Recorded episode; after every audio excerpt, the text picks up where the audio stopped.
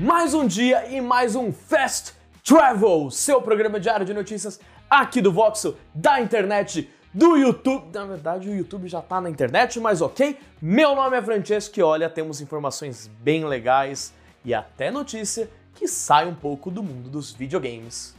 Só que só um pouco. Então, vamos lá.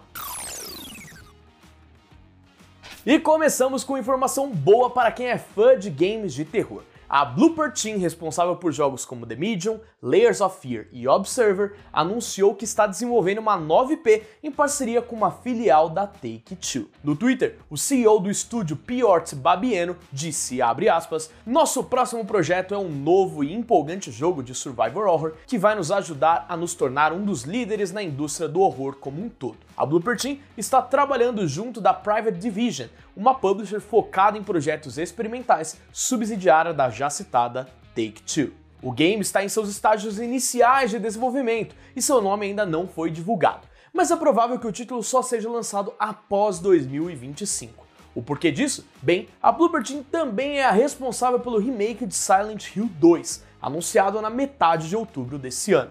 Eu sei que tem uma galera aí que é meio encasquetada com a Blooper Team, mas por que não dar uma chance? Quem sabe ela não surpreende? Ou pelo menos não decepciona. Se há uma coisa que a CD Projekt Red não tem, é sorte. Primeiro foi o lançamento desastroso de Cyberpunk 2077, causado principalmente pelo péssimo desempenho nos consoles de antiga geração.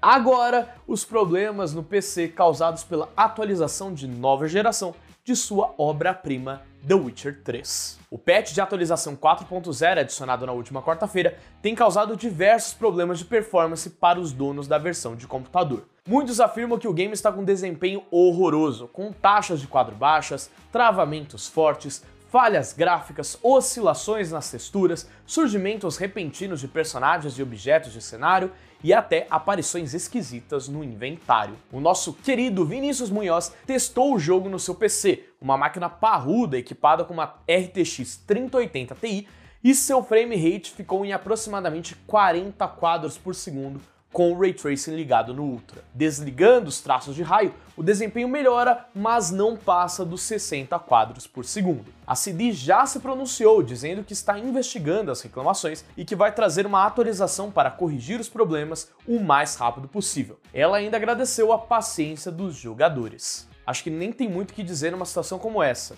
só esperar e testar quase até o limite a nossa paciência.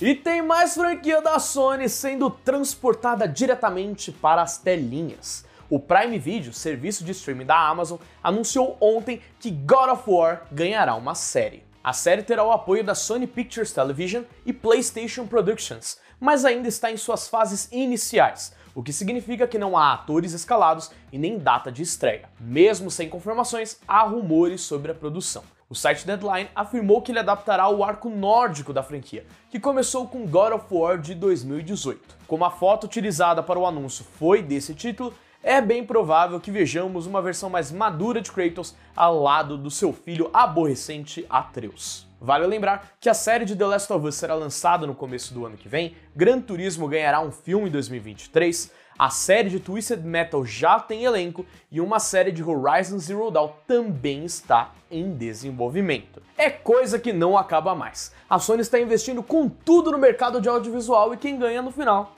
somos nós, os fãs. Quais são as suas expectativas? Que cenas marcantes não podem faltar? Coloca aqui nos comentários. E continuamos a falar sobre a Sony com um rumor bombástico que vai mexer com muita gente por aí. Aparentemente, o próximo projeto do diretor e co-presidente da Naughty Dog, Neil Druckmann, será The Last of Us 3. A informação veio do insider Viewer Anon, que vem ganhando bastante credibilidade nos últimos tempos. Ele afirma que o título está em desenvolvimento e que será encabeçado por Druckmann, mas não disponibilizou nenhuma informação adicional. Em abril desse ano, um vazamento apontou que a desenvolvedora já teria o esboço de um novo jogo da franquia. Vale dizer que há um outro rumor rondando por aí que afirma que a Naughty Dog estaria trabalhando em uma nova IP, ou seja, um novo jogo de uma franquia nova. De duas, uma. Ou eles estão trabalhando em dois games simultaneamente, como já aconteceu no passado, ou um desses rumores está errado. Como se trata de rumores, é sempre bom encará-los com certa cautela mas eu sei que o coraçãozinho até bate fora de ritmo, né? Quem seria o protagonista? Que história seria contada? Onde se passaria? A cabeça fica maluca com as possibilidades e eu quero ouvir vocês aqui nos comentários. E muito obrigado por acompanhar o Fast Travel, seja no YouTube ou nas plataformas digitais de áudio, através do Sidecast. Se você gostou, já sabe, mas eu vou repetir. Like, se inscreve, ativa o sininho, porque tem muito conteúdo para sair e você não vai querer perder. Principalmente porque aqui é o Fast Travel, o seu programa diário de notícias de toda a internet. E quem apresenta sou eu, Francesco, com as minhas redes sociais aparecendo aqui embaixo. Então vai lá seguir, fechou? Nós. Vou indo nessa, por agora, fui!